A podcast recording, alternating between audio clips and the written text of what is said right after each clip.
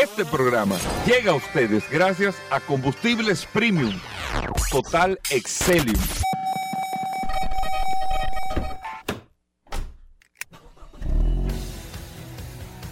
Bienvenidos al programa número uno de movilidad en la República Dominicana.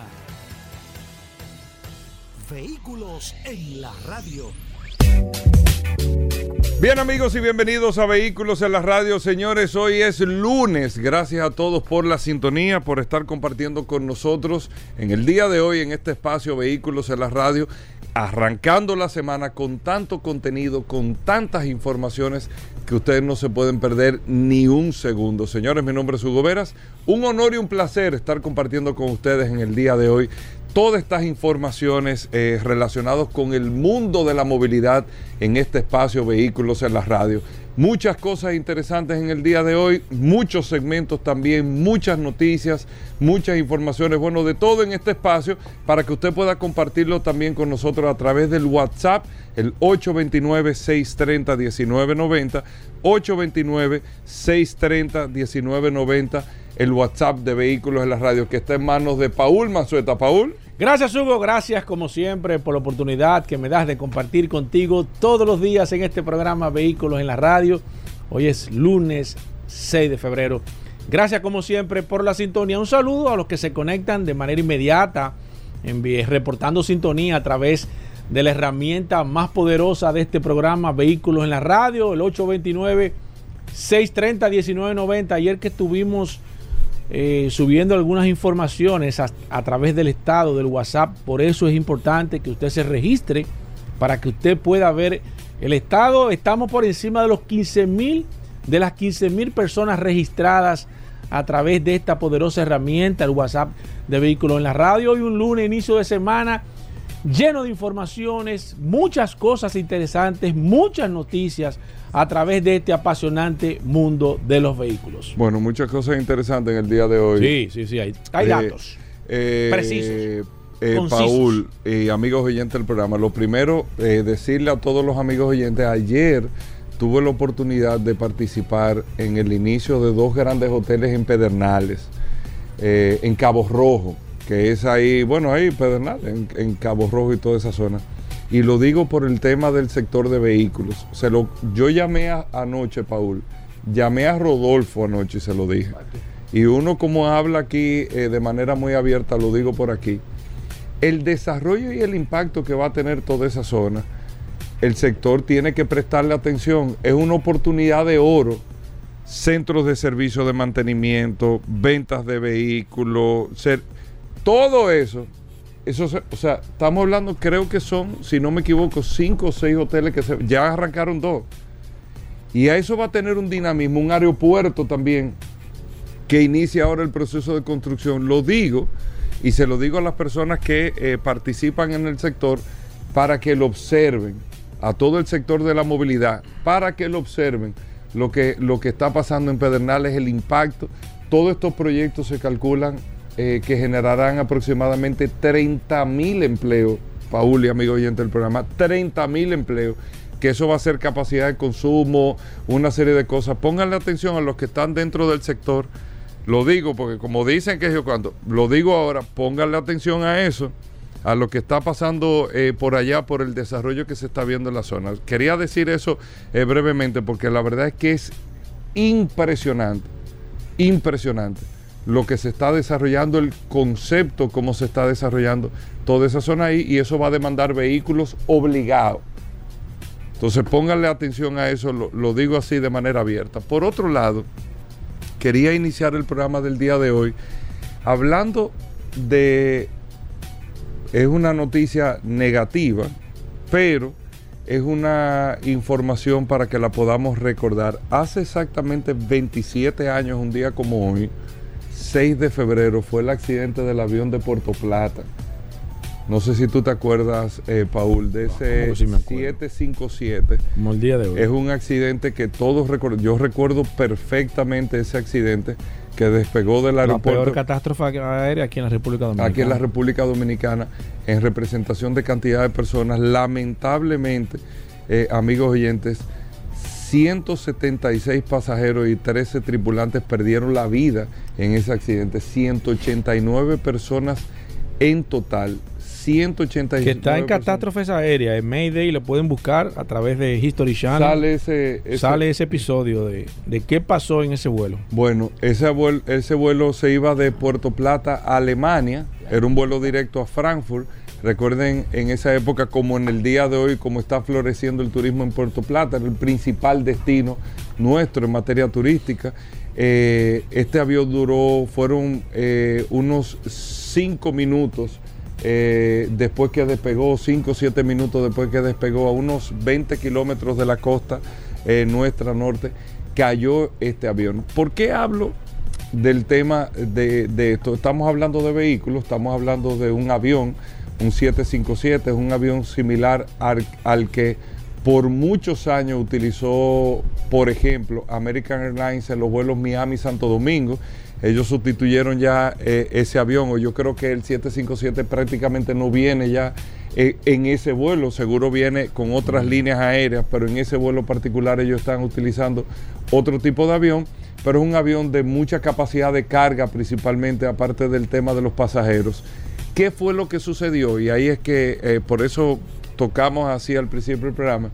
Ese avión duró varios días eh, parqueado ahí en el aeropuerto Gregorio Luperón. Varios días parqueado. Los aviones, cuando toman mucho tiempo, cuando un avión lo dejan eh, parado en una pista por mucho tiempo, o sea, el avión ya hoy no va a volar fíjense cuando ustedes vayan a un aeropuerto, si ven aviones que están parados ahí, que tienen tiempo, que tienen una serie de, eh, como, se ven como unas banditas, eh, como, señales. Como unas correas, eh, como unas bandas, una correa.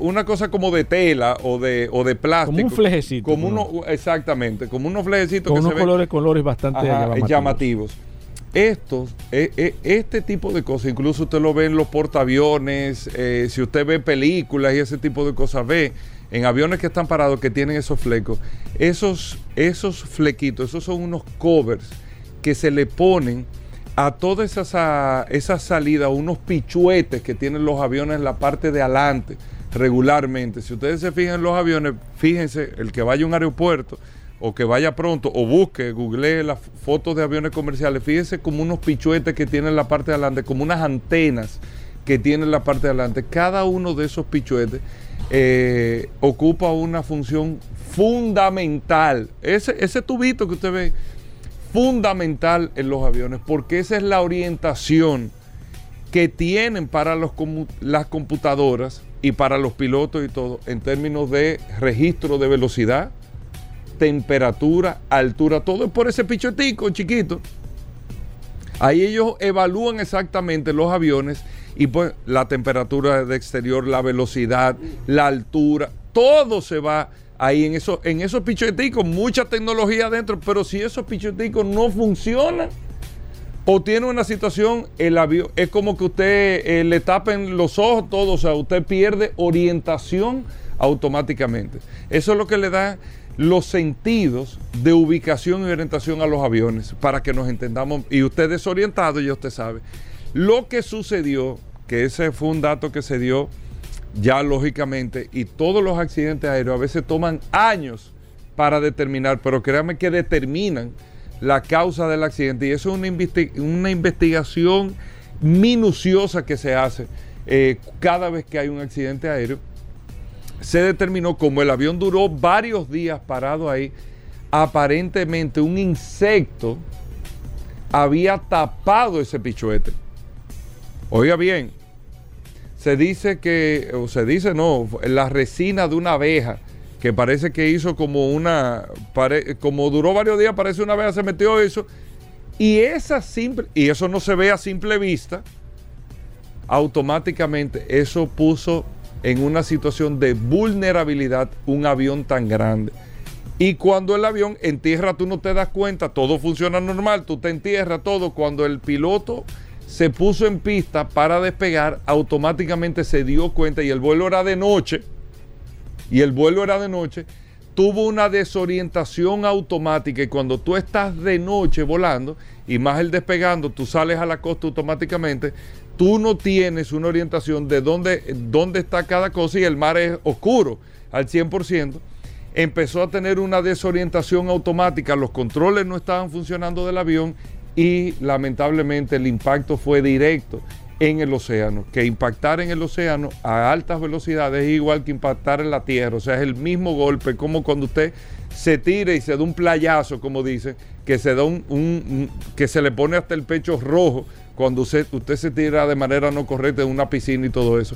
Y eso fue lo que sucedió en ese avión. Por eso, por ese tipo de accidentes, automáticamente se tomaron otros protocolos del tiempo que puede estar en pista un avión antes de taparse eso. Si pasa un tiempo determinado, automáticamente por los protocolos de seguridad, no, porque que yo, mañana en la mañana déjalo ahí, no, hay que tapar, eh, hay que hacer el procedimiento de tapar todos esos pichuetes, que eso es, eh, amigos oyentes, y con eso concluyo, eso es lo que le da la confianza y el nivel de seguridad, aunque ocurren estas tragedias, 189 personas perdieron la vida en este accidente pero es un accidente que marcó una serie de procesos que al día de hoy, hace 27 años, no se ha repetido un accidente en ninguna parte del mundo por esa causa.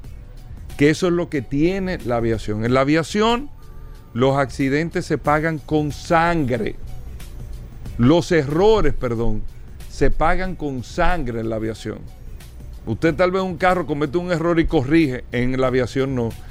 Un mínimo error y lamentablemente el pago, el saldo es con la sangre de personas que estén involucradas ahí. Por esto, entonces, en la aviación no hay y no ha ocurrido o ha ocurrido muy poco para corregir con el 737 MAX que un accidente se repita por la misma causa en el mundo de la aviación. Muy difícil.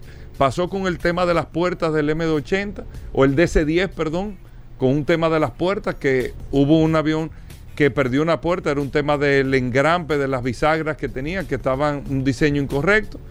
Observaron eso, hubo otro que tuvo la situación y automáticamente los aviones en tierra y se corrigió.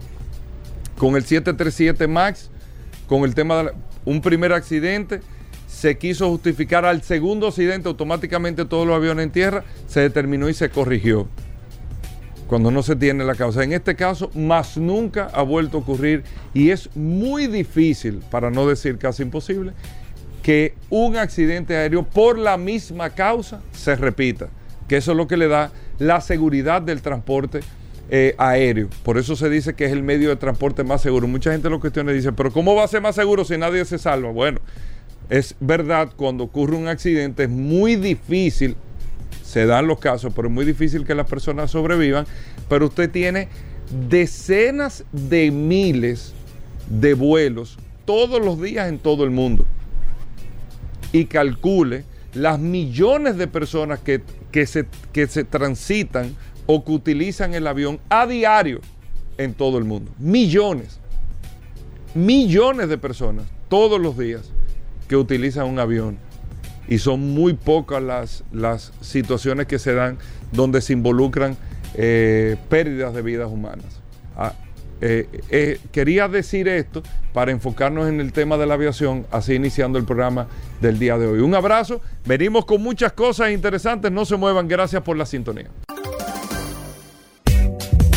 Paul Manzueta, aquí en la cabina de vehículos en la radio. Paul, Vamos con noticias, vamos con informaciones. ¿Qué tenemos para hoy? Gracias, Hugo. Como siempre, vamos a recordar la herramienta más poderosa de este programa. La gente está. Eh, la verdad es que este programa, eh, mucha gente que estaba ah, recordando realmente ese accidente, Hugo Veras, tal como tú lo acabas de, explicar. Y, qué pena. Terrible accidente. Qué pena, la verdad que sí. Mira, la herramienta más poderosa, 820, eh, 827, 829-630-1990. 757. exacto es el WhatsApp de este programa. Mira, hay un dato interesantísimo y es que ya salen las, las ventas. ¿Cómo estuvieron las ventas globales el año pasado, año 2022, a nivel general? Y aquí hay un dato sumamente interesante. En el mundo entero. En el mundo entero. Toyota quedó como la marca que más vehículos vendió a nivel mundial.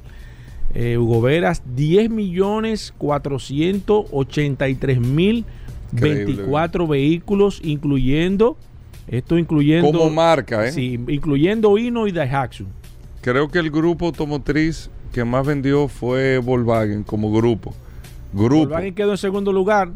Como marca. O, estamos eh, hablando de grupo yo, o marca. Yo creo que, bueno, déjame ver, porque la información la estoy leyendo, Goberas, a nivel general. Eh, dice por ejemplo, ¿qué sale Chevrolet Ah, no, es por grupo. Por grupo, exacto. Por grupo. Ah, pues Toyota quedó primero. Primer lugar, pero muy lejos del segundo. Volkswagen quedó en segundo lugar, Hugo Veras. 8.3 eh, millones de unidades. 2 millones de vehículos más vendió Toyota. De un, a nivel, pero mucho, la diferencia. Eh, el gran ausente. Y Toyota nada más tiene Toyota, Hino y Daihatsu. Y Daihatsu. Y Grupo Volkswagen ya tú sabes. Sí, tiene, tiene un saco. Eh, a nivel general Hugo Veras. Y aquí hay un dato interesante y lo voy a dejar aquí, aunque evidentemente General Motors quedó en tercer lugar a nivel general, pero, y ahí viene el pero para que ustedes analicen qué está pasando. ¿Y qué dio al traste? Toyota vendió 0.2% menos vehículos en el año 2022. Bueno, Paul. Un año que... 0.2%, un margen muy mínimo. Sí, pero es que el, tema es, no es que eso. El tema es que si no hay crecimiento, hay un problema. Aunque sea 000, hay un problema.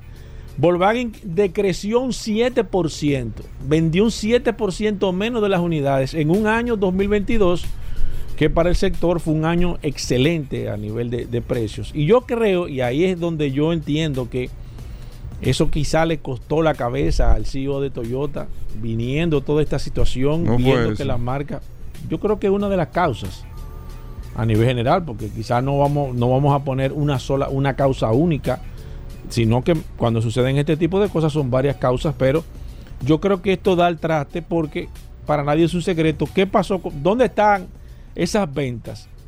¿Qué pasó? Bueno, evidentemente hay un sector que es el que está ganando terreno ya nosotros lo hablamos aquí en este programa Vehículo en Radio porque las unidades se vendieron. Ahora, ¿quién la vendió? Ahí es el tema. Ahí es el tema que pone al traste a que las marcas están dando cuenta de que se vendieron más vehículos, pero nosotros vendimos menos. Bueno, realmente. ¿Y entonces? o no, o, en el caso de Toyota, o vendimos igual. Se vendieron más caros, pero yo no crecí. Eh, eh, tú decreces, porque el que se queda estático y el tiempo pasa, decrece. Entonces ahí es donde yo entiendo que, la, que, hay que ponerle atención a esto. Porque ese por ciento que usted decreció o no creció. ¿Cuál ha sido el crecimiento de Tesla, por otra ejemplo? marca. no, porque no tengo el dato específico. Eh, no Se haré para poner proporcionalmente hablando. Lo vamos a enviar, pero eh, Tesla tiene que andar alrededor del, del total. ¿Te sale el dato del crecimiento de Volkswagen? No, decreció un 7. Volkswagen. Sí, decreció también. Todas las marcas, las principales tres marcas decrecieron. Perdieron valor o perdieron eh, ventas. Vamos, no vamos a hablar de valor, ventas a nivel general, pero estoy seguro que Tesla tiene que estar, eh, tiene que haber vendido más de un 10% del mercado general de los Estados Unidos, más que todo a nivel mundial. Y digo a nivel general en este caso. Y esto llama, como dice un amigo mío, poderosamente la atención. Y yo creo que es el punto donde se han prendido todas las alarmas ya, porque es un dato evidentemente eh, inminente. Este año se espera que las ventas de del segmento que tú no tienes, que son de vehículos eléctricos, crezcan mucho más. Y es donde yo entiendo que las cosas eh, están evidentemente dando Eso señales. Es lo que va marcando diferencias. Te dicen para dónde van. Si tú estás decreciendo, aunque sea poco, y hay un otro sector que va creciendo, tú tienes que decir, espérate, porque que alguien está creciendo, entonces alguien se está llevando la parte del mercado. O en un, en un segmento donde tú no tienes competencia o competidor para tú competir con esa marca que está en crecimiento, entonces evidentemente tú tienes un problema. Nosotros hablamos aquí hace muchísimos años que las marcas iban a venir con esta situación de decrecimiento porque le estaba tomando tiempo ese proceso de transición que yo te digo la verdad, yo siempre he dicho que va a van a ver eh, al final, eh, a ver, tú vas a tener una línea de vehículos de combustión y va a tener marcas de vehículos eléctricos que yo creo que se van a tener que dividir. ¿eh? No se va a poder competir aunque se ha hablado de que, y, algunas personas también a través del WhatsApp que me han enviado, de que conversiones, que yo voy a convertir mi carro en vehículo eléctrico, eso se hace, pero no es eficiente. O sea, usted agarra su vehículo que vino, porque el, tema de las adaptaciones, su carro tiene transmisión, usted, eh, eso no es eficiente. Entonces, la gente que ha estado investigando, de que, que, lo va a traer de Colombia un equipo para poner su carro eléctrico, eso no es eficiente. No es que no se pueda hacer. Lo que pasa es que usted invertir 10 mil o 15 mil dólares en un equipo para convertir su vehículo eléctrico, usted le está invirtiendo casi un millón de pesos a un carro viejo. Entonces es preferible que usted desde cero se compre un vehículo eléctrico que viene diseñado y fabricado y entonces hace ese proceso. Entonces, para concluir, señores, este dato yo creo que cierra definitivamente el tema de hacia dónde va el mundo de la fabricación de vehículos a nivel general.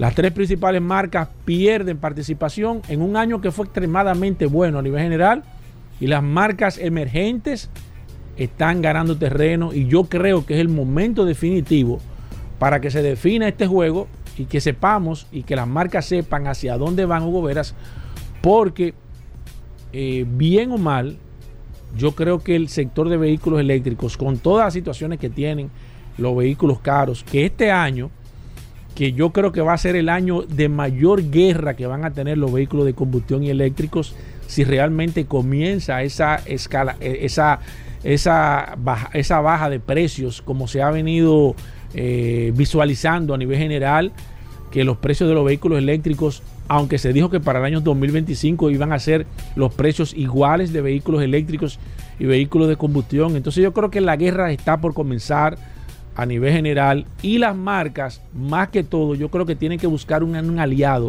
más que ellos comenzar a, fabricar vehículos eléctricos, a ponerse a competir, buscar un aliado, aliarse, porque es la mejor forma al final de usted poder hacer, hacerse competitivo. Bueno, ahí está la información y Paul tiene toda la razón. ¿Cómo así? Toda la razón. Mira que no te lo que tiene. Toda la razón. Toda la razón. Y ahí es que vienen, Paul, para, concluir o, aportar un poquito más. Ahí es que vienen los cuestionamientos. Ven acá, pero ¿y qué pasó? Que, que Taler, pero esa gente era lo más, lo más fuerte. Y usted lo ve no en el sector de vehículos. De los sectores que, que más han sufrido esto, vamos a poner un ejemplo. Ejemplo, vámonos a la tecnología celular, a los celulares. ¿Qué fue? ¿Qué le pasa? No, yo viendo la cara de los celulares. ¿Qué pasa? Las marcas que estaban liderando hace 20 años, 15 años. No, ya no se ven. No existen. No existen. Celulares. Señores, los que estaban bateando hace 15 años celulares, no existen. No, no, no es que no, no es. O sea, tú te compras un celular de eso, si aparece por ahí, tú dices, No, no, tú lo guardas. Yo tengo, yo tengo uno guardado, güey. No, pues Qualcomm sigue desarrollando en otra. Pero bueno, pero en, no existe. Celulares, celulares sí están, están atrás del último. No, no, pero tú. Motorola, Nokia. Sony Ericsson. Eso, era lo que bateaba, ¿eh? No existe. No existe, Paul. Eso es lo mismo con los carros. Y lo peor es que yo estoy diciendo algo que sé que muchos amigos oyentes acaban de decir ahora mismo. Diatre, sí. Sí, que tú mismo ya en la mente no lo tenías. Eso puede pasar con marcas de vehículos hoy, que usted la ve con una hegemonía hoy. Vean, que tú te acuerdas de esto. Eso puede pasar. Y yo vi en esta semana una marca, que no voy a dar el nombre porque evidentemente que ellos, ellos dieron una declaración de que ellos no creían en vehículos eléctricos, ellos se van a seguir desarrollando motores de combustión. ¿Quién? No, no, no voy a hacer, no voy a hablar, no, no porque ¿Pero qué? No, que ahorita dicen que uno está en contra de esa marca, no la vamos No, no, pero, no la vamos a pero fue que lo dijeron. Sí, pero no lo vamos a mencionar. ¿Tú no te acuerdas, no? No, yo me acuerdo, pero no. ¿Cuál marca? Mazda. Ah, más de así, pero... ellos dicen que no, que ellos no van a hacer el carro eléctrico. No, ellos van a seguir a combustión. Eh, eh, no, ellos están en una transición, porque marca, acuérdate que más de una de las marcas hoy en día más eficiente en consumo de combustible. Sí, pero más eficiente. Sí, sí, pero que ellos están apostando a eso. Ellos están apostando a seguir con vehículos de combustión y ellos dicen que no, que el tema eléctrico es como una falacia, como que eso no va. Bueno, entonces, ¿qué yo le veo a esa marca? Aunque tú me puedas hacer un motor de, lo, más de marca, una marca japonesa no, no, hay duda, no hay duda que han logrado la excelencia en la eficiencia en el tema de combustión, pero es que de hecho ellos iban a interponer, y este no es el tema, pero iban a interponer eh, judicialmente eh, a través de diferentes eh, tribunales para, para tratar de, de, de, de, evitar la prohibición del tema de, de, los motores de combustión, de las ventas a nivel mundial. Recuerda que hay en países ya que hay fecha de, caducidad del tema de que tú puedas eh, entrar en vehículos de combustión y ellos dicen que se van a ir a los tribunales porque ellos no van a permitir que se prohíban que en esos países, o sea, fíjate cómo ellos están eh, y no quería mencionar la marca, pero ya que tú me, llevaste a eso, tengo que dar el dato completo, Ellos están, ellos están forzando una, situación que puede ser que, que, que, atrasen el proceso, y no te voy a decir que no.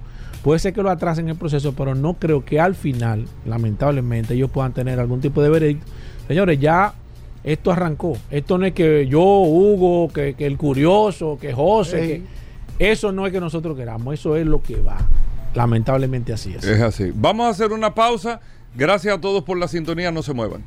Bien, mis amigos, y vamos a ver quiénes están conectados a través de la herramienta más poderosa de este programa, Vehículos en la Radio, los cinco minutos del WhatsApp. La gente está pidiendo eh, todos los días el WhatsApp de Vehículos en la Radio, pero a veces por un tema de tiempo no podemos cumplir con los compromisos. Pero vamos a ver hoy quiénes están. Tengo a Wellington Arroyo, Sixto López, que desde temprano está comentando a través del WhatsApp, Ángel Canela, Jairo García, Joan Manuel, también está Gloria García, David Polanco, Juan Marte, José Manuel también, Julio Marte también, Andrés Mota. Juan Manuel Vázquez, José de Jesús Liriano, Radamés Aracena, Déjame ver quién más. Edwin González, Alexander López, Elvis Castro, Emilio Crisóstomos, Miriam Castillo conectada. Se acaba de agregar el terminal 8226. Por favor, envíame tu nombre. Héctor Concepción, Armando Redif, Gustavo Arias, Emerson González, Robinson Fernández, Eduardo Amparo, David Jaime, Jacqueline Mendoza, Guillermo Batista, eh, mi amigo Mark, también está Estanislao Hiraldo, Iván Herrera, eh, Hanna Montero, eh, el terminal 8226, también eh, envíame tu nombre, Juan de Dios Lluveres, no, Juan de Dios, Juan de Dios, Marcelino Castillo, Reinaldo Medina, Víctor Reynoso, mi amigo Charlie, Nanún Paredes también, Juan Carlos Conectado, David Polanco, J. Martínez, Eduardo de la Cruz, Miguel Ángel Díaz, Tony Urbáez, Conectado también José de Jesús Liriano, Daniel Castillo, Richard Jiménez, Herpi Peralta, Manuel Antonio Cáceres, no, Miguel Armando Cáceres, Reyes Rubio, Esteban Antonio Rosario, Jeffrey Minier, Radamés Díaz, Gabriel Veloz, Patricio Peralta, ese es amigo mío, Henry Malmor, eh, déjame ver quién más, el terminal 6973 se está agregando, Manuel Rodríguez también, Alexis Mercedes, Carlos Castellanos, Luis Manuel Cruz, mi amigo Máximo, Alejandro Brito también, César Augusto Soto, Efraín Villar, Leonel Disla, Eddie Ceballos, Víctor Veras, el terminal a, ah, ah, José Arias. Se acaba de agregar que es el terminal 6973, bienvenido. Maura de Jesús también, Víctor Veras, Guillermo López, José eh, Petitón, se acaba de agregar José Sánchez también, bienvenido. Mi amigo J. Martínez, Carlos Ortiz, Dimas Bovea, Luis Grullón, Wilfredo Hernández, 829-630-1990. Señores, la herramienta más poderosa de este programa, Vehículo en la Radio, en acción, Juan Licelot, Rafael Ortiz, Apolinar Rosario, Aquiles Mena, eh, Cristino Núñez, Ángel Jiménez desde New York, siempre conectado a través de este WhatsApp. Mi amigo Alfonso que me está escribiendo que está activo 829-630-1990. Es la herramienta más poderosa de este programa Vehículos en la Radio. Voy a hacer un comentario en un momento. Alguien nos escribió que habláramos sobre el tema de los accidentes, del accidente de Puerto Plata, que sucedió también un ATR de Cubana de Aviación, muchas personas lo recuerdan, que ahí fallecieron personas eh, muy queridas en la República Dominicana. Eh, nosotros normalmente tocamos poco el tema de los accidentes porque son cosas negativas que podemos eh, tocar quizás fibras sensibles de personas que sabemos que perdieron familiares dentro de esos aviones. Entonces, tratamos de ser un poco comedido con el tema de tocar de manera reiterativa el tema de los accidentes y más cuando son aquí en la República Dominicana. Pero sigo aquí, Wilfredo Fernández, Oscar Batista, José Sánchez, Crispín. Eh, Crispín, se está agregando el, el, se llama el 88-42, o el, sí, 48. Es que va muy rápido esto. Déjame ver quién más. Eh, sí, 48, 42. Eh, se acaba de agregar el 3888 también a Roberto Estrella. Bienvenido, Roberto, a este WhatsApp. Víctor Buche. No, di que Víctor Buche. Víctor Bodré, escúchame, Víctor. Víctor Bodré, escúchame, Víctor. José ben, ben Cosme también.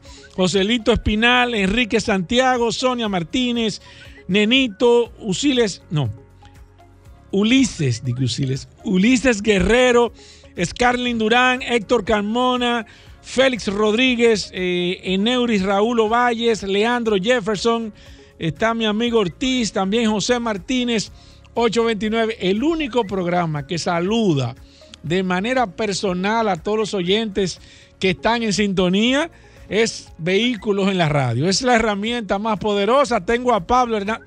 Pablo, ¿y qué? Ven, arranca para acá, Pablo, que vamos a hablar del lubricante. Hasta Pablo está aquí conectado al WhatsApp de vehículos en la radio. Sigo con los últimos minutos a ver quiénes están conectados. 829 630 1990. Recuerden que ahorita vamos a estar hablando con Aníbal Hermoso de Accidentes RD. Eh, Pablo Hernández, tenemos el segmento de lubricantes un segmento importantísimo que este programa Vehículo en la Radio ha creado para todos ustedes, de la mano con nuestros amigos de Petronas. Donde, ¿Qué es eso? ¿Y esa voz? No te, no te lleves de eso. No, ¿Qué competencia? Aquí no hay competencia. Sigo aquí, Franklin de New York, Carlos Padilla, Máximo, Wilson Marcano, Gómez Antelices, mi amigo Janford. Janford, ¿cuánto tiempo que no te escuchaba aquí, que no te veía a través de este programa Vehículo en la Radio? Bienvenido. Juan Fernández, Ángel Plasencia. Guarionex Valdés, Juan Guzmán, este no será el pitcher, me imagino, José Fabrea, oh, increíble, hasta la calle está aquí, Víctor Navarro, oye, Víctor Navarro, se acaba de agregar Luis Colón, bienvenido Luis, Álvaro Mencía, Merky Roa, José Espinosa, Eleodoro Almonte, Diógenes Díaz, 829-630-1990. Queda una hora completita de este programa Vehículo en la Radio. Usted puede ahora mismo sentarse tranquilo, vamos con el boletín, entramos con Aníbal. Queda contenido suficiente en este programa Vehículos en la Radio. No se muevan de ahí. Ya estamos de vuelta. Vehículos en la Radio.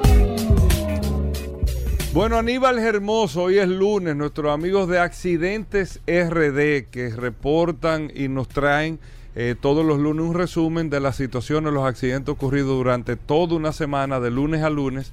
Aquí lo tenemos con Aníbal Hermoso. Recuerden, Accidentes RD, usted es, una página de, Instagram, es una plataforma eh, de una red social que te va socializando cada una de las situaciones que ocurren de accidentes en la República Dominicana. Y se darán cuenta ahí de cómo ocurren los accidentes y qué causa. Usted nada más ve los videos y se da cuenta qué causan los accidentes de tránsito. Al final está en manos de nosotros, pero bueno, Aníbal, eh, bienvenido al programa, el resumen de accidentes RD. Gracias Hugo, gracias Paul. Mira, como siempre la semana interesante, muchas cosas en el tránsito, vehículos pesados, vehículos livianos, motores. Pero yo voy a sacar tres temas en específico que obviamente fueron los que marcaron más la, atención eh, durante la semana pasada. Y quiero iniciar por, con un video viral en redes sociales donde un, ciudadano discute con un agente de la DGC porque le coloca una multa luego que este se fue en, la luz amarilla del semáforo. Entonces, eh, parece, parece mentira, pero es un tema bien complejo porque nosotros... Pero se comprobó que fue en amarillo. o él dice. Él dice que se fue, realmente se fue en amarillo. La DGC le dice que si él se va en amarillo le va a agarrar la luz roja debajo del semáforo. Y tiene cierta, eh, tiene cierta lógica y es precisamente con el permiso de Dari lo que vamos a hablar, lo que dice la ley de la ley 6317 sobre la luz amarilla para definir ese eh, que mira que es un debate bastante interesante sí, sí, sí. porque eh, hasta hasta yo he recibido muchos videos de personas que alegan que le pusieron una multa cuando se fueron en amarillo. Entonces leemos entre líneas y dice que la luz amarilla o prevención, los conductores que se encuentren frente a la luz amarilla procurarán detenerse antes de entrar a la intersección. Sin embargo, cuando la luz amarilla los sorprenda sobre la línea de pare o luego de esta, deberán cruzar la intersección con precaución. En palabra llana, Paul, si el semáforo se puso amarillo y usted no ha llegado a esa línea de pare que usualmente está antes del paso de cebra, obviamente donde está señalizado, entonces usted tiene que detenerse porque le da chance. Ahora, si usted va conduciendo y, se, y le agarró la luz amarilla encima o del pare o después del pare, entonces usted no tiene que detenerse, debe seguir y no deberían ponerle una multa si es en el segundo caso. De lo contrario, ya y, y, en ese caso, ¿qué, se que, tú puedes...?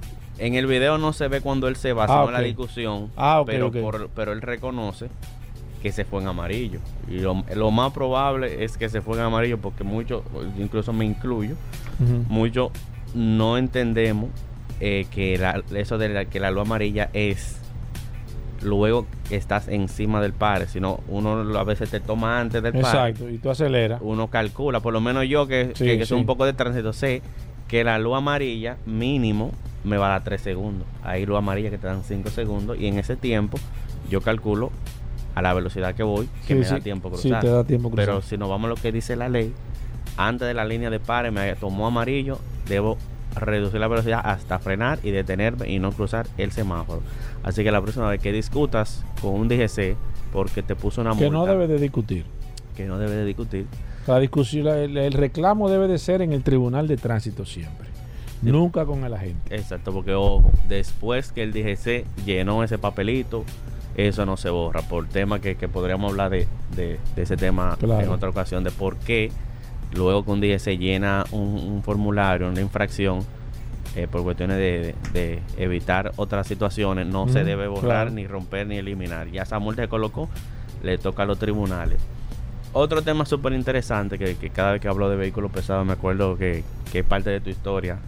Sí. Tú conducías vehículos pesados. Mira, ayer una patana en la madrugada se estrelló ahí en, en las Américas, próximo a la San Vicente de Paul, impactó con un muro y el dato curioso es que supuestamente el conductor se durmió.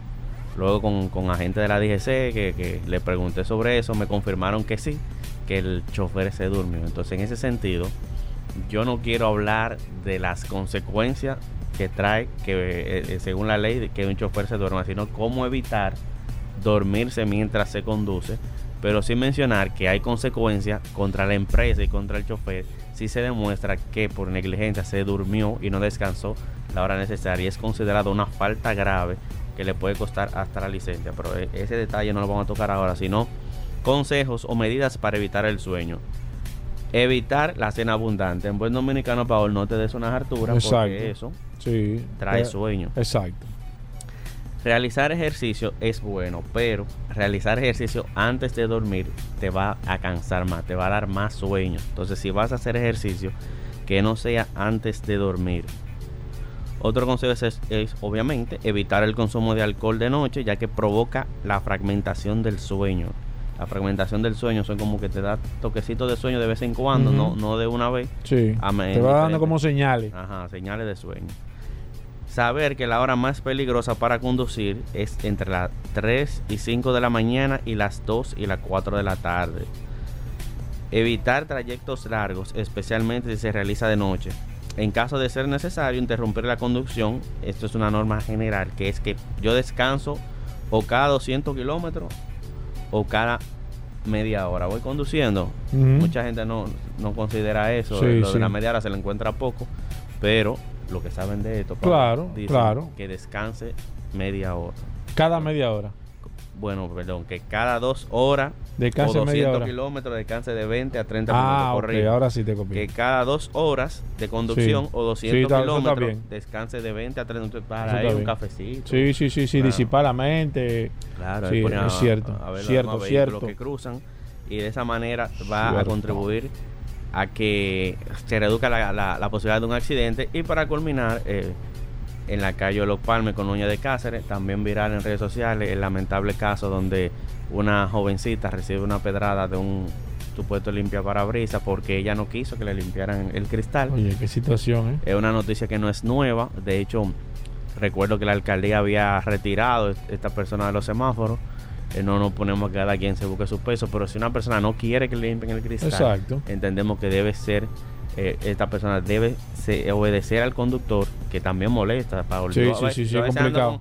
Con, la mano en el, en el limpio parabrisas porque sé que van a venir y el cristal está limpio y no quiero que me lo limpien. Y, si no tengo dinero, con más fe, no quiero que me lo limpien porque después que lo limpie, que ya tengo un compromiso. ya tengo el compromiso de que hizo su trabajo. Ya ellos se sienten con derecho de cobrarte. Así que la próxima vez que veas un limpio parabrisas, adelántate y acciona limpia parabrisas, que es una señal para ellos y ellos le entienden de no, que no. que dice que no limpia parabrisas, está diciendo que está diciendo que no. Alguna vez, Paul, yo le di al mismo tiempo que él me tiró la esponja y la esponja le salió, salió para salió para Júpiter. si la cortada de ojo mataran, Paul, yo no estuviera aquí. No digo yo. Pero me chanceó. Para finalizar, vehículo incendiado. Solo uno, Paul, en la ¿Cómo? Sí, solo un vehículo incendiado. Oh, pero bien. Ah, pero está bien. Así que ya saben, eh, esta noche para lo que ¿Hay video? Tenemos el mismo video de, de las luz amarilla, pero en video. Ey, pero bien. Explicamos ahí eh, lo de la luz amarilla, de cuándo eh, detenerse, cuándo no, gráficamente con, con un vehículo. Está bien eso. Para que sepan lo que es la línea. ¿A qué hora es el video esta noche? A las 8 de la noche. El lunes pasado anunciamos un video que no salió a las 8, salió al otro día, pero la persona encargada de eso fue cancelada. Pues se, tomaron, se tomaron eh, decisiones difíciles. Claro, porque como que le vamos a decir al público de vehículos claro, en la radio, no, no, que un video sale a las no, 8. No, no, no, bien, bien, bien. Ya tenemos otro ahí entonces ya. Sí, pero hoy sí le vamos a cumplir porque... Hoy a las 8. Sí, pues ya está editado a las 8. Sin falta. ¿A través de dónde yo puedo ponerme en contacto contigo, Aníbal? Pueden hacerlo a través de las redes sociales, Facebook, Instagram, Twitter, a través de Accidentes Rayita Bajo RD, Accidentes Rayita Bajo RD, nuestra cuenta alterna con contenido creado accidentes.rd. Bueno, ahí está Aníbal Hermoso, te seguimos a través de Accidentes RD, Accidentes RD, hacemos una breve pausa, no se muevan. Ya estamos de vuelta. Vehículos en la radio. Bueno, venimos con Daris Terrero, la ley 6317 de tránsito, transporte y movilidad. Daris Terrero todos los días dándonos eh, el néctar del conocimiento con el tema de la ley 6317 de tránsito, transporte y movilidad. Daris es un especialista en esta ley 6317 y siempre comparte algunos de sus artículos con nosotros. Bienvenido, Dari. ¿Cómo va todo? ¿Qué tenemos para hoy? Gracias, Hugo. Gracias, Paul. Agradecer siempre esta oportunidad que nos brindan de llegar a toda la audiencia de vehículos en la radio por acá, por la masa interactiva Sol 106.5 y este segmento que hemos denominado Dari Terrero hablando sobre la ley 6317. Esta norma que rige la movilidad, el tránsito, el transporte terrestre y la seguridad vial en el país. Miren. A propósito de todos los temas de los accidentes y esa acción que debe haber por parte de la autoridad y de la diferencia que hay entre un accidente y un, asesinato o un homicidio y de cuáles instancias deben operar a la hora de la ocurrencia de un accidente ya que haya lesionados, muertos o daño a la propiedad. Hay que decir que la ley plantea en el artículo 23 Unidades técnicas de investigación de accidentes, que son esas unidades que las hemos mencionado aquí bastante, que tienen la responsabilidad de hacer un levantamiento forense conforme a la ocurrencia de un accidente donde pudiera haber personas lesionadas o muertas. Estas unidades que en principio están dirigidas por la por el Ministerio Público, es decir, por un fiscal y por la DGC, están llamadas a hacer un levantamiento, una investigación para luego posteriormente entregar un informe a todas las instancias que tienen que ver, ya sea el Ministerio Público, el Intran, a las aseguradoras, a todo lo que interviene en el marco de este accidente, partiendo de que hay varios elementos. Eh, por ejemplo, aquí de, de definir que hay una responsabilidad civil que corresponde a la persona que figura en la matrícula del vehículo, y hay una responsabilidad penal a la persona que sea determinada que era quien conducía el vehículo. Y hay que decir que estas investigaciones no son investigaciones eh, periodísticas. Cuando me refiero a periodísticas, no es, es que tenemos un video y lo publicamos, no. Esto tiene un componente ya más estructurado, de mayor cuidado, que se toma un poquito más de tiempo. Y hablamos específicamente de lo que ha estado ocurriendo en República Dominicana con el tema del accidente donde se vio involucrado un cantante urbano, de que no es tan ligero que las autoridades, ya sea el Ministerio Público como la DGC, comiencen a emitir informaciones sin que haya una conclusión conforme a esta investigación que se, que se está llevando en este momento. Estas unidades trabajan y sus resultados no son periodísticos, sus resultados son conforme a accionar en justicia para determinar responsabilidades y obviamente verificar que primero que las personas, la persona que haya, que esté conduciendo el vehículo, no tenga los agravantes que compone la ley. Por ejemplo, ¿qué pudiera ser un agravante? Que esa persona esté bajo los efectos del alcohol o la droga, que esa persona haya violado una luz roja, que esa persona haya estado en, en exceso de velocidad o que esa persona circule en un vehículo desprovisto de una, de, un, de una póliza de seguro. Estos son los agravantes que se pueden agregar a, un conductor que haya generado un daño o una lesión en medio, en el marco de un accidente. Todo lo que está, ha estado circulando conforme a este accidente se inscribe dentro del marco de la especulación, partiendo de que no hay una información oficial por parte de una instancia, como debe ser la DGC o el Ministerio Público. Por tanto, esperemos las conclusiones de las investigaciones para que luego podamos tener la, toda la información pertinente conforme al caso. Es importante que, la ciudadanía tenga calma y que le demos seguimiento a las informaciones, pero desde la perspectiva de las autoridades que seguro están desarrollando una investigación conforme lo establece este artículo 23, que es la unidad técnica de investigación de accidentes. Bueno, ahí está Daris Terrero, arroba Daris Terrero 1 en todas las redes sociales. Usted puede seguir a Daris Terrero para preguntas e informaciones sobre la ley 6317. Hacemos una breve pausa, no se nos muevan. Ya estamos de vuelta. Vehículos en la radio. Bueno, señores, Pablo Hernández con nosotros. Gracias a Lubricantes Petronas, el último lunes del mes de noviembre. Está por aquí hablando de lubricantes, eh, el hombre conocido como Pablo Aceite. Y señores, para usted poner a punto en estas navidades su vehículo, aquí está Pablo con nosotros. Cualquier pregunta.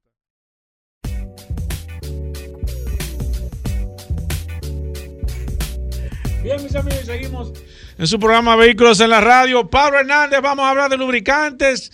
Gracias a Petronas. Pablo, bienvenido. Cuéntame cómo va Petronas, el esquema que estuviste hablando hace un par de semanas, Pablo, sobre la posible ampliación del kilometraje y el uso. Necesito que tomemos de nuevo que muchas personas nos, estuvieron escribiendo a través del WhatsApp de qué era lo que iba a pasar o qué era lo que se estaba evaluando. Recuerden que si tienen preguntas sobre lubricante, aprovechen el WhatsApp 829-630-1990. Hablamos de lubricantes. Bienvenido, Pablo. Gracias, Paul. Gracias, Hugo. Gracias a todos los que nos escuchan lunes tras lunes. Ciertamente, esta información la habíamos dado la semana, no la, pasada, porque fue día de fiesta, sino eh, anteriormente.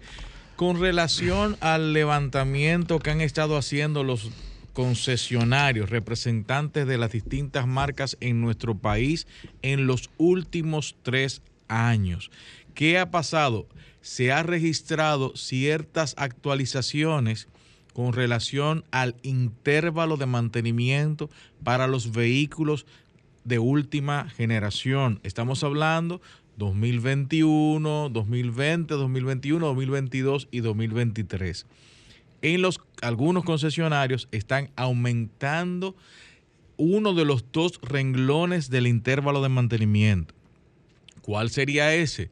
El del tiempo a nivel de, periodo de cambio. Tiempo, estamos hablando de que anteriormente eran 5 mil kilómetros o tres meses lo que se cumpla primero.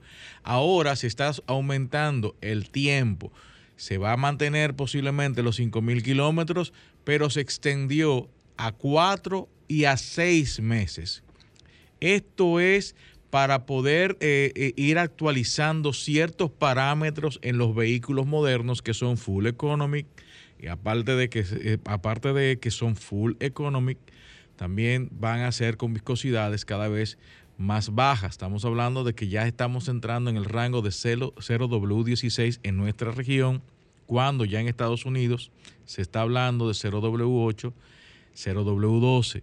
0W16. Son viscosidades muy bajas, son viscosidades que están manteniéndose dentro de los rangos de los, de los vehículos eh, turboalimentados, bien pequeños, para que estos sean mucho más eficientes. Y estamos buscando que nuestra región, nuestro, nuestro, nuestro país dentro de la región de América Latina, pues empiece también a verse ciertas modificaciones en lo que es la viscosidad en algunos modelos que ya estamos importando. Vamos con preguntas 809-540-165. Eh, si usted quiere llamar, tiene que llamarnos por esa línea telefónica y si quiere utilizar el WhatsApp, solamente escribir 829-630-1990 829-630-1990 es el WhatsApp de este programa. Voy con la primera, Alejandro. Buenas. ¿Cómo estamos? Bien, señor. Adelante. Aquí está Pablo Hernández. Todo 2017. Pregunto por qué no lo dice en la tapa del motor. señor, escúcheme. Repítanos la marca. Una, ah, una, Tana, una, una, Toyota. Eso mismo. Ah, ¿Qué año es?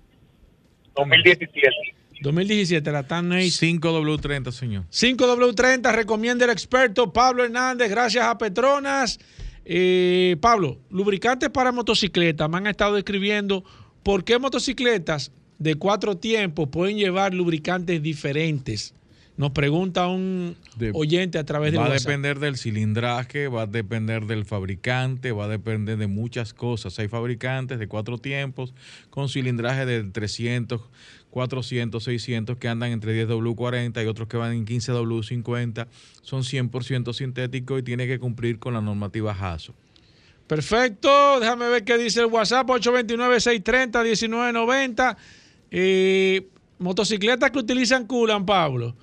Eh, ¿Por qué también utilizan diferentes tipos de culo en las motocicletas? va a ver, si pasa lo mismo que con el cilindraje. No, no pasa lo mismo con el cilindraje, sino la fabricación y los materiales de, fabricación tanto del radiador como de algunos elementos del motor, porque los coolant están trabajando con aditivos que van a, a, estar trabajando menos corrosivos o menos abrasivos en algunos elementos o algunos metales que tienen eh, tanto la parte del circuito como el motor. Voy con esta. Hola. Sí, buenas. Mira, una Highlander 2019 que el tapón dice que es 5W20, ¿sería factible para el clima de este país? Pablo. Sí, la Highlander, eh, habría que ver el modelo, el, año, perdón, no, no, no escuchamos el año, ah, pero ciertamente el 5W30 es para nuestro mercado. En el caso de que usted dice 5W20, yo me iría con el 5W30, que es el más adecuado, si es un modelo 2016, 2015 hacia atrás.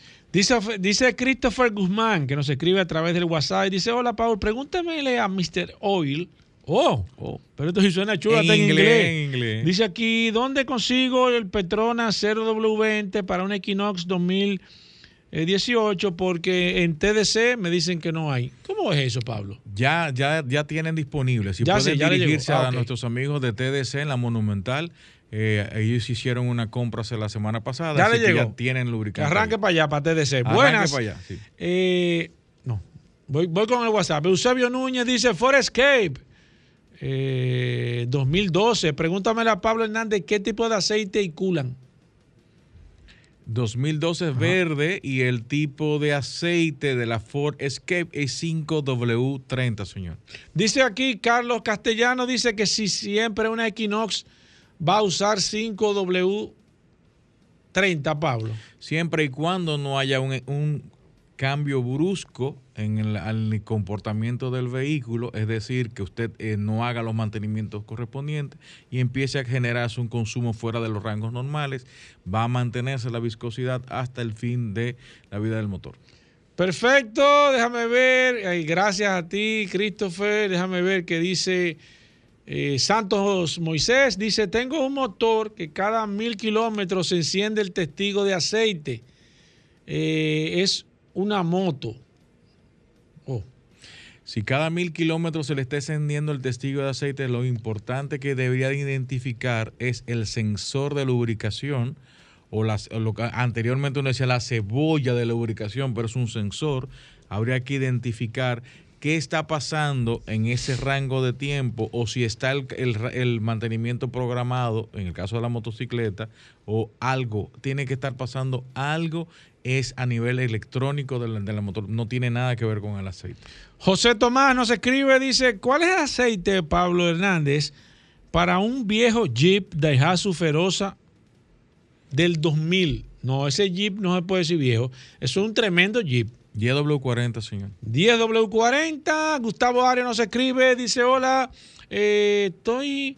No, tipo de aceite para una Nissan X-Trail 2019. ¿Qué numeración, Pablo?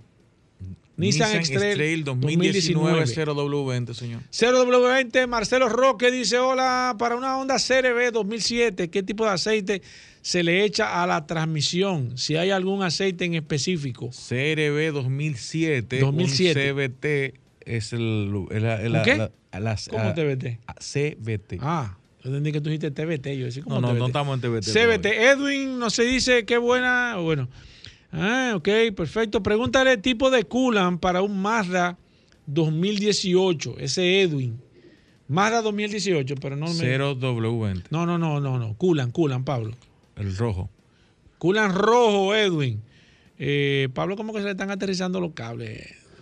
Déjame ver. Eh, Romy Galarza dice, compré una camioneta año 2009 y el dueño anterior le ponía 10W30, pero la camioneta dice que lleva 5W20. ¿Qué debo hacer? ¿Seguir con el 10W30 o cambiarle a 5W20? Dice que es una camioneta, una, una Dodge Ram 2009 que mantenga la viscosidad que está utilizando ahora mismo. ¿Cuál? ¿La con la que la compró? La que está utilizando. Eh, no, Él, no, él la compró usada. El dueño utilizaba 10W30 y dice el tapón 5W20.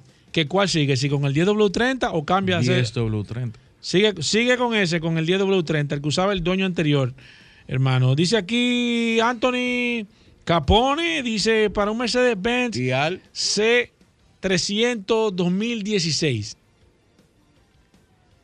Repíteme, please. Ay, sigue relajando con el, sigue relajando, sigue relajando con el, por eso fue que te lo hice.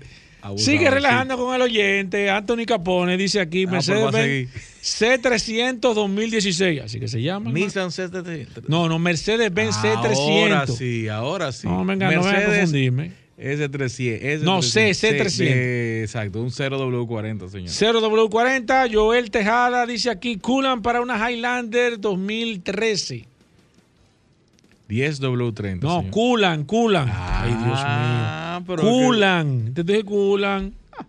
¿Y qué te pasa hoy, hermano? El color verde, señor. Color verde, Joel. Déjame ver qué dice Pedro Guzmán. Dice Nissan Versa eh, SB 2016. ¿Qué tipo de aceite y culan necesita, Pablo? Rojo y 5W30. Ahí está Pedro. Déjame ver qué dice Fernando Santos. Dice que culan lleva una Prado 2010 de gasoil, Pablo. Verde. El verde, Luis Ramón dice... Eh, Recuérdense que los colores de los culan los separa, es decir, es un diferenciador. El color rojo es un culan orgánico para la motorización y nuevos tipos de circuitos que tienen los motores actualizados. Estamos hablando del tipo de metal con que se está construyendo, los elementos del radiador y todo lo que tiene que ver con el circuito de refrigeración. Este metal es muy corrosivo, el, perdón, el culan anterior, el culan verde era muy corrosivo para este tipo de metales. Se ha estructurado una nueva aditivación, la cual ayuda a la cavitación, que es la presentación de eh, eh, burbujas internamente dentro del culan para evitar este tipo de cosas y eh, puede alcanzar rangos de temperaturas un poco más altas. El rojo. El verde era para la motorización hasta el 2015. En algunos modelos, todavía en algún 16, 2017, aparece el culan verde. Por eso la separación de ambos culan. No se puede mezclar. Ojo, tú tienes un culan verde, no puedes mezclarlo con rojo, tienes que drenarlo completo. Sigo aquí, mira, Antonio Capone, mira lo que escribió. léelo tú mismo. Ah, que me lo salude. Ah, ah, que lo salude. un saludo a Anthony, Anthony Capone, oyente de este programa. Un abrazo al señor Anthony. Cristino Núñez dice, aceite para un Jeep Patrio 2015 y qué tipo de culan. Patrio 2015, Jeep Patrio. 5W30 y el tipo de culan es el verde. Verde, dice aquí José Sánchez, que culan usa una gran Cherokee Diesel 2016 rojo y 5W30. Tiene que tener la, eh, la, observación de que sea de Dexos 2 en el caso de la Cherokee 2000. Pablo, ¿dónde consigo lubricantes Petronas? Recuerde que lubricante Petronas es representado por Magna Motos en República Dominicana. Usted puede conseguir lubricante Petronas en todas nuestras sucursales y allí pueden hacer eh, cualquier gestión de su lubricante. También nuestros amigos de TDC en la Monumental. Acabamos de hablar de ellos hace un ratico. Ahí usted puede conseguir lubricante Petronas. Nuestros amigos de MAPREPS en la zona del Millón. Serviteca frente a la OIM en Cardaf, en la zona oriental, Centro de Gomas Bello en Santiago, CSP Automotriz en los kilómetros Avenida Independencia, nuestros amigos de Talleres Power Car, Autocraft en la Marginal de las Américas, Lubricento Rochelle en Higüey, Soluciones Automotrices en las distintas sucursales de Soluciones Automotrices, ahí en la Rómulo Betancourt, cerca de donde tú vas mucho, eh, Paul, Comercial de Peña, nuestros amigos de Lester Team y Lester Autopar en la Euclide Morillos. Ahí usted puede cambiar lubricantes Petronas y también tienen los repuestos de Hyundai. Indy Plaza en la zona oriental, en la carretera Mella. En la Romana, nuestros amigos de la Rotonda, Centro de Gomas Trinidad, Centro de Servicio Montilla en Bávaro. Ahí usted puede conseguir lubricantes Petronas, Centro Precision 4x4 en San Isidro y nuestros amigos de Lubri Plaza en, la, en el kilómetro 13 de la autopista Duarte. Gracias, Pablo.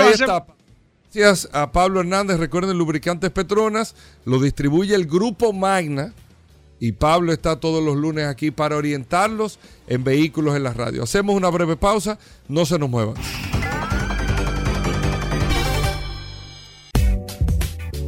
Bueno, de vuelta en Vehículos en la Radio. Pablo Aceite en un momento en el programa y mucho más contenido también. Agradecer a todos nuestros amigos oyentes, agradecer a los que están en el WhatsApp en el 829-630-1990. Agradecerle mucho a todos por la sintonía. Miren, y estaba viendo algo porque de los vehículos eléctricos, es una costumbre saber cuál es el que más gasta, cuál es el rendimiento en vehículos de combustión de gasolina. ¿Cuánto da este por galón? ¿Cuánto da esto? Pero en vehículos eléctricos no es una costumbre todavía uno entender esto. Y yo encontré un dato o una evaluación sumamente interesante que se hizo sobre eh, jipetas eléctricas o SUV eléctricas, cuáles son las que menos gastan o las que menos energía consumen por kilometraje recorrido. Sumamente interesante esto que estoy viendo. Claro, ustedes van a escuchar una nomenclatura a la cual vamos a ir aprendiéndonos y asociándonos y entendiendo de cómo es eh, la evaluación es una tabla ya como nosotros tenemos un galón. Este carro te da 40 kilómetros por galón y uno tiene la costumbre de saber cuánto cuesta un galón, esto, aquello, lo otro. A medida que vaya pasando el tiempo, amigo oyente, nosotros vamos a estar eh, mucho más enterados y manejando más ese dato. Pero miren, los vehículos ahora mismo más económicos, las SUV más económicas que hay en el mercado versus kilómetros, kilowatt consumido por cada 100 kilómetros son los siguientes. Dacia, que pertenece al grupo Renault y que Renault es el grupo Renault, Nissan, Mitsubishi, que son de los que más vanguardia tienen con el tema de, eh, amigos oyentes, de la movilidad eléctrica por el Nissan Leaf, que Nissan fue uno de los más innovadores con este modelo. Dacia está produciendo el Dacia Spring. Es uno de los SUV más económico en consumo porque tiene una autonomía de 13.9 kilowatts por cada 100 kilómetros recorrido. Aunque tiene una batería con una autonomía de 230 kilómetros, este tiene 13.9 eh, kilowatts hora por cada 100 kilómetros recorrido, uno de los más económicos. Toyota tiene el BZ4 que es un, un producto que está todavía en prueba, pero que está dando, amigos oyentes del programa, y atención con esto, con la autonomía que tiene la batería de 516 eh, kilómetros de autonomía, tiene un consumo de 14.4 kilowatts por cada 100 kilómetros recorridos. Por eso te da unos 500 kilómetros recorridos. Luego está Mercedes-Benz con la EQA que es la EQA, es como la, la, la GLA, vamos a decir así, en esa categoría, es la jipeta pequeña de Mercedes-Benz, que da 15.5 kilowatts por cada 100 kilómetros recorridos. Skoda, que acaba de presentar otro SUV eléctrico, da 15.7 kilowatts por cada 100 kilómetros recorridos, una autonomía total de unos 550 kilómetros. Subaru con la alianza con Toyota en movilidad eléctrica tiene la Subaru, Subaru perdón, Solterra que se da, esta da 16 kilowatts hora por cada 100 kilómetros recorridos. Es, eh, parecido a la BZ4X de Toyota, pero esto es un modelo que parece que da eh, menos rendimiento que la Toyota, puede ser un poquito más pesado o todo esto. El Volkswagen, el ID5 está dando ahora mismo 16.4 kilowatts hora por cada 100 kilómetros recorridos. Kia tiene el EV6, es un modelo que está en prueba, pero conocido, ya habíamos hablado de este, 16.5 kilowatts hora por cada 100 kilómetros recorridos. El Tesla modelo I está en los SUV más económicos que hay en el mercado, 17.2 kilowatts hora por cada 100 kilómetros recorridos y el Ford Mustang, el Mac E, está también entre lo más económico que da 17.2 también kilowatts hora por cada 100 kilómetros recorridos. Lo que no recuerdo en la tabla, Paul, te lo digo con sinceridad, cuál es el cálculo versus kilowatts hora versus galón de combustible. Yo sé que no se calcula así, pero nosotros iremos aprendiendo. Eh, más o menos eso sería por kilómetros recorridos, hacer una tabla, una regla de tres ahí para uno tener un cálculo. Creo que nos dijeron una vez, no, yo no me acuerdo cuánto Sí, vamos a tener que traer un experto de ese sobre ese no, y como que anotó una tablita para, uno. Para que, hablemos de ese dato. Pues yo sé que, con la tecnología, el software, el peso, el consumo es totalmente diferente, pero para uno tener una regla. Bueno, tengo esa información. Por otro lado, Paul, ¿qué tenemos? Y mira, quiero en este comentario breve, Hugo, aprovechar. Y la gente me ha estado escribiendo a través del WhatsApp que por qué nosotros no hablamos de la marca Renault Renault, una marca francesa, eh, una marca que de muy buenas ventas en gran parte de Sudamérica, eh, evidentemente muy fuerte en Europa, en algunos países de Europa, pero lamentablemente en la República Dominicana es una marca que la gente no la siente, que la gente la ve como una cenicienta en la República Dominicana y Renault es una gran marca con sus altas y bajas a nivel general, pero es una marca que se ha quedado estancada. Se ha quedado estancada a nivel general en República Dominicana. Nosotros entendemos, y este comentario lo hago a nivel personal, eh, entiendo que eh, la marca le hace, le hace falta una reingeniería, le hace falta una, un lavado de cara, le hace falta un cambio, le hace falta eh, tomar las riendas de, de, la marca en la República Dominicana. La gente la ha sacado eh, de, su, de, su, de su posicionamiento mental. La gente, tú le preguntas, Renault, dice, no conozco bien, no tiene fresca en la mente cuáles son los modelos, cuáles son las categorías que está eh, atacando Renault, qué, qué, está haciendo la marca, cuáles son los nuevos, los, los, nuevos modelos que tienen, eh, dónde, dónde está su fortaleza. Hace falta que la marca Renault, principalmente en la República Dominicana, eh, haga un buen plan de comunicación, que se acerque, que tenga, que, tome, que, tome la iniciativa del acercamiento, de que la gente vea los modelos, de que conozca los modelos de la República Dominicana, porque si es una marca que tiene liderazgo en algunos países de Sudamérica y de Centroamérica, ¿por qué no en la República Dominicana puede quizás tomar un pedazo de este gran pastel de la industria automotriz en la República Dominicana. Bueno, ahí está Paul Mazueta. Hacemos una breve pausa. Amigos oyentes, venimos un momento. No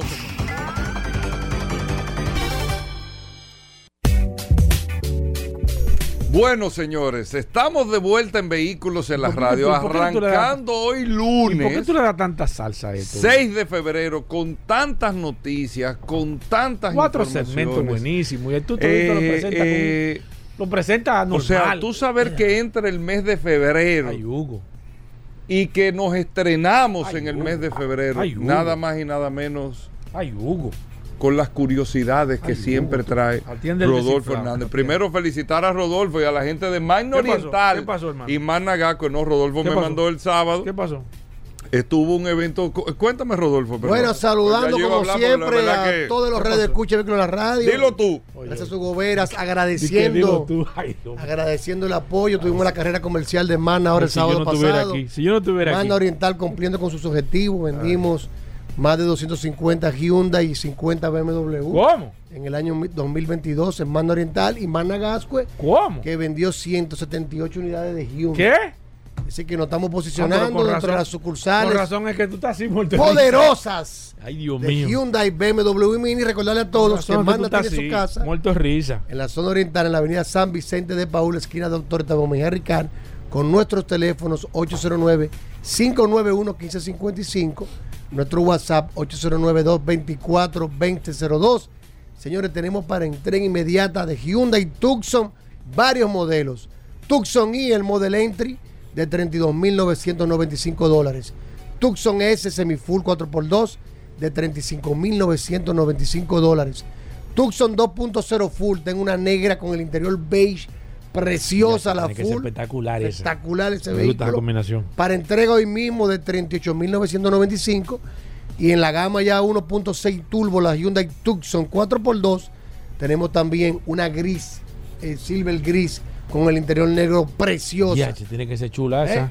También tenemos Hyundai Venue doble tono. Eso está para entrega inmediata. Para entrega inmediata. 809 224 2002 809 224 2002 y tenemos una tremenda tasa de 12.95% fija a dos años. Oigan bien, fija a dos años, 12.95%. Nosotros nos encargamos de todo. Si usted está en su hogar o su oficina, nos escribe al 809-224-2002. Le vamos a asignar un asesor de negocios que se estará comunicando con usted para definir el vehículo que usted quiere de nosotros, ese Hyundai y ese BMW ese Mini. Le manda su cotización le mandan las especificaciones, le enviamos también los cálculos del financiamiento, cuánto pagaría mensual, si quiere poner gastos, eh, pagos extraordinarios. Si tiene un vehículo usado también, vía telefónica, nos envía la foto de su vehículo usado. Nosotros vamos a enviar a los tasadores externos, quienes nos van a dar un valor estimado de tasación, ya dependiendo solamente de una evaluación física y mecánica. Que esté en Pedernal, en Cabo Rojo, que Hugo Vera ya andaba por allá, no hay problema. Allá le mandamos su vehículo sin ningún tipo de costo adicional. Mano Oriental y Managacue. Se lo enviamos directamente allá en plataforma para que usted reciba su vehículo en la comodidad de su hogar, no importa en qué parte del país se encuentre. Mano Oriental y Managacue. Y señores, algo muy importante que Mana está muy empeñada es en el POC servicio. Tenemos varios talleres y tenemos el taller en Managascue en la avenida Independencia, frente al Centro de Ginecología y Obstetricia. Le hago esta salvedad porque estuve conversando con un amigo que tuvo un tema, que envió un vehículo a dar un mantenimiento preventivo de la competencia, no voy a mencionar el nombre, seis días para hacer un mantenimiento, tuvo que lo retirar y no se lo dieron. ¿Cómo? Estaban full. Ese es el tema del crecimiento a veces de algunas marcas que crecen en venta, pero no crecen en el post servicio. Y Magna por ejemplo, si usted va a Managaco, allá donde Miguel. ¿En qué tiempo más o menos tú? ¿Tú haces la cita, te recibes? hasta puede ir, si va antes del mediodía, no tiene cita, puede ir a hacer los mantenimientos preventivos a Managasco. Y se le entrega. Usted dice que de parte de Rodolfo Hernández, Managasco, y usted lleva a hacer su mantenimiento preventivo de Hyundai. Ahí tiene una sala de espera totalmente climatizada. Televisión, café, agua. Para el niño, café, agua. Impresionante. Usted se siente Me gusta, a mí me gusta esa zona. ¿tú, sí, tú te sientes con una tranquilidad, una paz. Y el servicio. No tienes que esperar 5 y 6 días un mantenimiento preventivo. te recibimos tu vehículo y te resolvemos. Si quieres hacer una cita, 809-224-2002. Me escribe que yo lo voy a redireccionar directamente al asesor de servicio del taller para hacerle su cita de mantenimiento preventivo con Hyundai Es una de las grandes ventajas y tenemos ahora un nuevo centro de servicio BMW, Future Detail, el más moderno del Caribe, que cumple con todos los estándares del BMW Internacional, donde el cliente de BMW y Mini y de Motorrad los motores vive una experiencia increíble al momento de usted llevar su vehículo a dar mantenimiento. Hyundai, BMW y Mini tiene un sinónimo. Mano Oriental y Mana Gascue. Vaya autos clasificados. Hugo, despídelo. No, despídelo. en las redes, arroba Mano Oriental, despídelo. arroba autoclasificados. Llévate de mí, que nunca te he mentido, Hugo. mándalo para su casa. Ahí está bien. Mira qué bien fue el segmento, tranquilo, pausado, detalle. Esto tiene que terminar así. No, esto tiene que terminar así. Tranquilo, bien. Mira Zoila cómo está. Perdón. La gente me está escribiendo. Ay, Dios mío, ay, Dios mío. Pero terminar este programa que ha sido tan bueno. De una manera enérgica. Tan bueno este programa. Hugo, ver y terminarlo y así. Todo el mundo tararea que la diga. ¿El qué? La curiosidad. Ay, Hugo, no. No relaja, hermano. Estaba escuchando este un programa, ahora. ¿El qué? Este programa ha estado dando palos desde que empezó. La, sección de una empresa privada, de una empresa privada que está todo el mundo ahora mismo. ¿Qué te dijeron? Pararon toda la máquina. En el comedor. Págame esa máquina. El cemento más aclamado de este, de este programa. Que nadie ha arrancado a comer hasta que la diga. Ay, Hugo, no, ay, Hugo, no. ¿Cuál es el teléfono tuyo, Rodolfo? 809 224 eh, mira, 200 mira, mira, mira, cómo es. Tú, tú no te estoy diciendo. No, ah, sí, te faltó el. Mira, tú no ves que te estoy diciendo. ya, deja eso ahí. Dale, Hugo. Eh, dale, tira, Hugo. Mira, Hugo, mira, dándole las gracias a muchos radio escuches, muchos seguidores que me estuvieron preguntando por mi salud. Ya estamos bien. Ya está bien, Rodolfo. Hicieron una limpieza de la tubería. Estaba haciendo mantenimiento. Y estamos. Está bonito. Rodolfo, solo curiosidades. Espérate, que espérate, no tengo tiempo. Espérate, que, él, espérate que él, tiene su público. Ven, Rodolfo. Él tiene su público. Mira, Roberto, sabes que estábamos hablando. Con un grupo de amigos. Con un grupo de amigos. Ahora que me fueron a visitar porque los amigos visitan. Hay otros que ni, ni preguntan. Ey, ey, no. no la resistencia es uno de ellos. Pero bueno, lo queremos. Los soy tu hermano. Que nunca te mentí. Estamos hablando Pero él está loco porque tú no te dejas hablar de la marca Lexus, señores. Ten cuidado. Y de una vez curioso ese activo. Ten cuidado, ten cuidado, ten cuidado. Pero en el año 1983, ten el cuidado. presidente 83, eh, ya comenzó el con presidente la de comenzó ya con una discrepancia. Eiji Toyoda eh, juntó a su equipo de trabajo Ay, y le Dios preguntó si eran capaces de hacer un vehículo de lujo que compitiera tengo. y superara a los demás. Ahí se inició lo que fue el proyecto Circle F eh, a cargo de este ingeniero Ichokiro Suzuki, que desde que empezó hacer este tipo de vehículo, que era un vehículo que querían, un sedán, que fuera elegante, que fuera confortable, que fuera rápido, que fuera silencioso, todas esas características, un solo sedán, se le hablaba que era algo, una tarea imposible. Empezaron en 1983, duraron seis años, participaron más de 1.400 ingenieros, se realizaron más de 400 vehículos de prueba, se hicieron más de mil motores de prototipo, saliendo el V8 4.0 de 253 caballos de fuerza, que fue el que utilizó el primer Lexus LS400. ¿De dónde viene la palabra Lexus? Ay, Hugo, oye eso. Pero yo le he dicho dos millones. Hugo, ay, ay, Hugo. Pero no lo saben los redes. No, pero ese dato es bueno. El que tú diste ahora es bueno. ¿Pero cuál? Espérate. ¿Cuál? Eh, el tema del Espérate. desarrollo. Estamos, Espérate, estamos siguiendo. espérate. que en el 89 fue que salió el Salió en el LS. salón de Espérate. Detroit, se lanzó el Lexus LS400 después de las grandes pruebas que se realizó. Eso fue en el 1989. La palabra Lexus para los redes escucha, porque aquí son los gurús, significa Luxury. Sport United States. Luxury. Luxury Sport United States, porque fue un modelo para competir directamente en Fue un Estados modelo Unidos. de lujo para el mercado americano.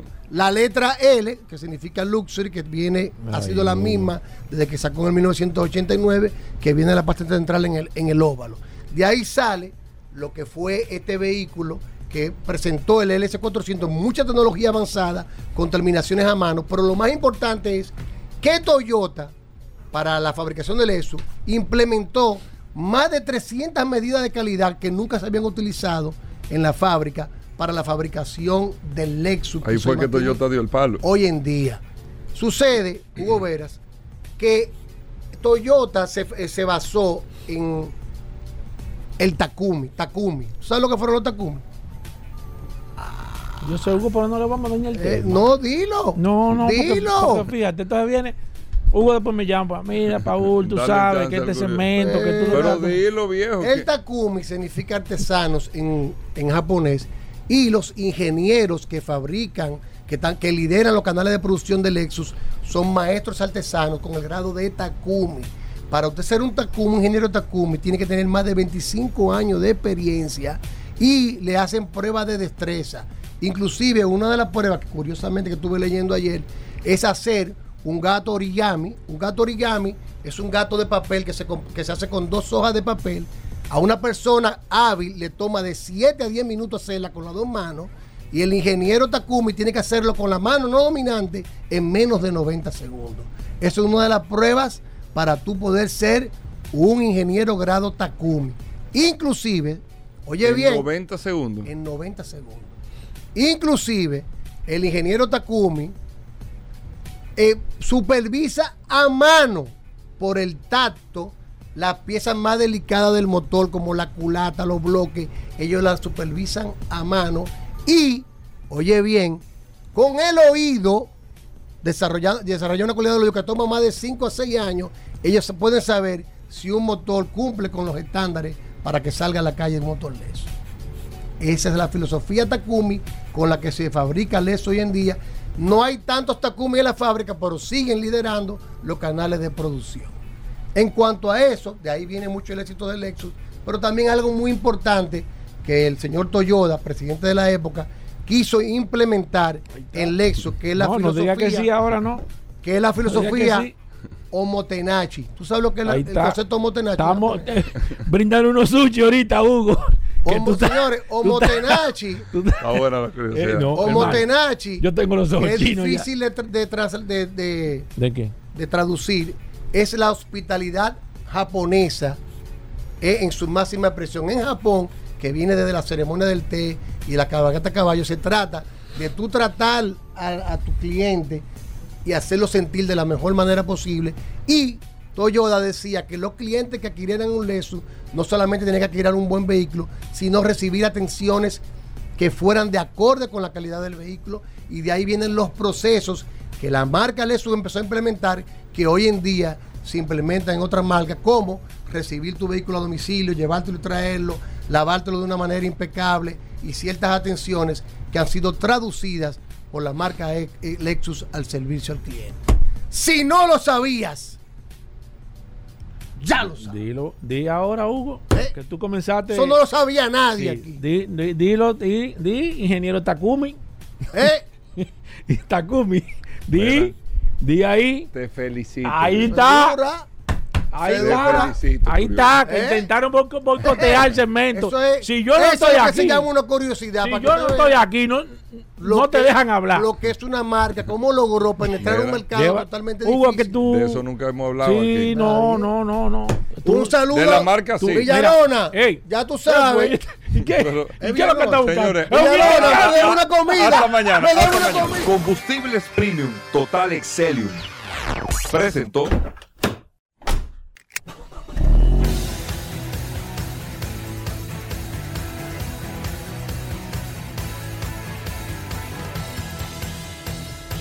Vehículos en la radio. Sol 106.5, la más interactiva. Una emisora RCC Miria.